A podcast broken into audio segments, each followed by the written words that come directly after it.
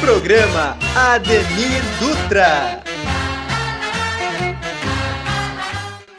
Olha só, se não é o William do Make Off Brasil, ele é confeiteiro por paixão e, e, comissário de voo por profissão. Oi, mas vem pra cá, vem pra cá. Como que eu sei se é, como, como que eu sei que ele é, é, é, é, comissário de voo? Porque eu já encontrei ele pra Orlando. Oi, mas vem pra cá, vem pra cá. Vou cantar até a musiquinha. Voar, voar, subir, subir. É com você, William. Vem pra cá, vem pra cá. Oi. Fala, Demir, tudo bem? Prazer estar participando aqui. Nossa, fiquei super feliz. Gente, que chique, né? Tem a abertura do Silvio Santos, assim, logo de cara, patrão, né? Patrão, SBT é patrão, então respeito total. Muito legal. Pois é, você viu que coisa? Quem vê lá na tenda, né? Até dá pra fazer uma mençãozinha ali, a gravatinha sempre, né? Então, o que, que essa pessoa faz? Comissário de voo. Comissário de voo há 12 anos numa da, maior companhia aérea da América Latina, na verdade, né? Tenho muito prazer nisso, fico muito feliz lisonjeado. Tudo que eu consegui, é, tudo que eu conquistei na minha vida, eu devo à aviação, devo ao meu emprego, que é uma coisa que eu amo fazer. É, sou chefe de cabine, né? Tenho, tenho 12 anos de aviação, então tenho 10 anos de chefe de cabine, é muito tempo. Tenho muito prazer nisso, muito orgulho mas também tenho muito orgulho de estar entrando agora na confeitaria, que é uma coisa que eu amo fazer, que eu me descobri. Então divido a minha paixão, né? Comissário de voo e confeiteiro. Ô William, o que te fez entrar nesse ramo da aviação, né? Começou como comissário de voo, depois foi chefe da bagaça. Como é que foi isso? Pois é, né? Ao contrário de muita gente na aviação, eu nunca tive esse sonho de ser comissário, né? Você vê muitos comissários hoje, comissárias, que tem assim, aquela história da primeira viagem que fez e viu um comissário, uma comissária ou o próprio comandante do voo e, e ali decidiu assim, ah, eu quero ser comissário, eu quero ser tripulante no geral, né, da aviação. Eu nunca tive isso, né? Eu convivi com comissários assim por muito tempo, um ciclo de amizade, e mas nunca tive interesse. Eu cursava enfermagem na época, faculdade de enfermagem mesmo, e de repente me deu um estalo. Eu gostava muito da faculdade, mas decidi mudar de vida, né? O que, que eu vou fazer? Aí pensei, vou fazer um curso de comissário, né? A gente fala a faculdade da, da aviação. Fiz o curso, fiz a prova da NAR, que é bem difícil, é bem complexa, muita coisa, né? Que envolve tudo. E a partir daí você está liberado para mandar seus currículos e fazer processo seletivo nas empresas, né? E comigo foi assim. É exatamente isso. Foi um estalo, quis mudar tudo. Nesse meio tempo também fui morar fora, morei um ano na África para treinar mais o inglês, na África do Sul, em Cape Town mais especificamente. E voltei, me entrei. Até então estou lá na aviação, né? 12 anos já, bastante tempo, passa muito rápido. E já aconteceu algum perrengue durante o voo, alguma coisa nada combinada, sei lá, um passageiro levantou, derrubou bandeja, é... ficou preso no banheiro, alguma coisa assim? Conta pra gente. Meu, eu tenho 12 anos de aviação, né? Tem que ter muitos causos, muitos. então, desde ficar preso no banheiro até turbulência, derrubar bebida, então é a coisa mais comum do mundo, gente. Não só passageiro, como comissário também. Eu já tive isso. A gente fala que comissário que não derruba bebida em ninguém ou perdeu horário no hotel, não é comissário ainda, né? Então já tive isso, já perdi horário sim, derrubei bebida sim. Mais de uma vez, confesso, né? Turbulência para ser sincero, cara, eu acho que sou muito sortudo, porque turbulência séria mesmo, séria. Eu tive duas turbulências, de um voo indo para Montevidéu, que teve uma turbulência de céu claro, o comandante não viu no radar, então foi muito de repente e foi uma turbulência bem grave, assim, de, eu digo de questão de dimensão da turbulência, mas ninguém se machucou, graças a Deus, né? Mas o avião ficou bem bagunçado, porque era durante o serviço de bordo, tudo voou, tudo caiu, foi uma gritaria, mas o comandante era muito bom, muito bom mesmo. É, retomou rapidamente. A gente depois fez os procedimentos pós-turbulência, né? Ver se todo mundo tava ok.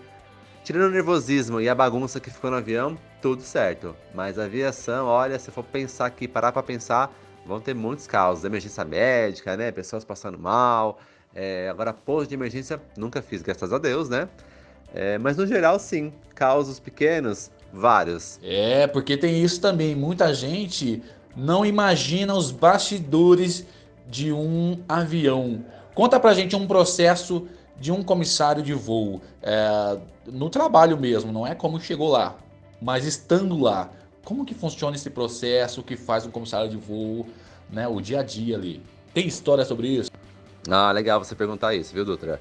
Porque muita gente tem essa visão ainda que comissário de voo tá ali para servir sua água, sua refeição ou carregar essa bagagem, o que é totalmente ao contrário disso, né? O comissário de voo, na verdade, é um técnico de segurança, né? A nossa função a bordo, primeiro de tudo, é garantir a segurança dos passageiros.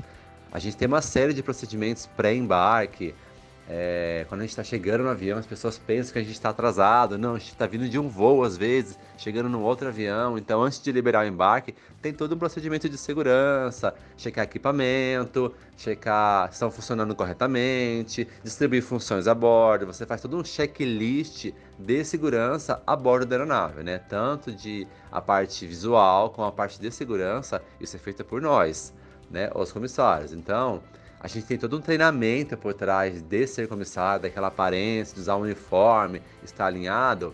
Isso, na verdade, é secundário, né? É uma, é, um, é uma identidade visual da empresa.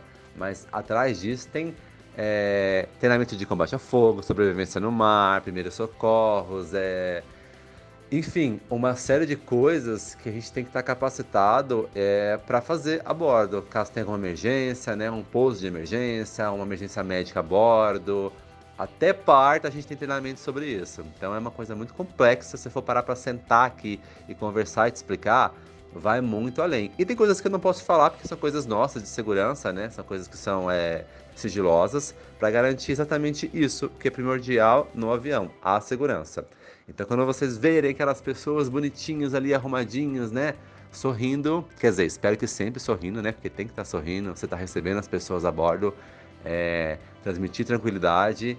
Pense que o serviço de bordo é uma coisa secundária, é uma cortesia da empresa, né? Para agradar o passageiro, para tornar essa viagem mais prazerosa. Carregar a sua bagagem, gente, ajuda os comissários também. Imagina, no avião tem às vezes 220 passageiros, né? Se nós pegarmos 220 bagagens, cinco vezes por dia, não tem coluninha que aguenta, né? Os amiguinhos todos saem de NSS. Isso são tudo bônus que a gente faz para agradar os passageiros, para ajudar as pessoas que têm dificuldades, né? Mas a bordo, a nossa função principal é garantir a segurança durante toda a viagem, desde o embarque, durante o voo e no desembarque, porque tudo pode acontecer alguma coisa. A aviação é super segura, mas as coisas podem acontecer de repente e você tem que estar pronto para isso. Vamos mudar de escala, então vamos mudar de assunto também. Quando começou a sua paixão em confeitar? Olha, Dutra, acho difícil eu ser preciso nisso, mas se eu fizer uma análise mais crítica, eu acho que desde pequeno eu gostava de confeitaria.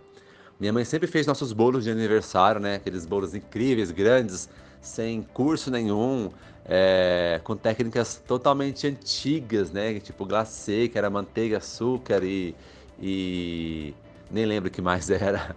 E eu ficava rondando a cozinha ali, curioso, vendo aquele trabalho de bico que ela fazia. E isso foi, era uma diversão para mim. Aí eu fui crescendo e fui começando a fazer algumas coisas com ela, aquele bolinho básico de cenoura, aí virou um bolo de prestígio, que é o primeiro bolo recheado que eu fiz. E na adolescência virou um hobby. E eu fui crescendo mais, assistindo programas de culinária, competições, que eu gosto muito. Eu comecei a ver que eu gostava de fazer isso e comecei a, a fazer em casa. Mas na pandemia eu acho que foi um start para mim. Dessa coisa de crise, né? Na aviação aérea teve uma crise muito grande.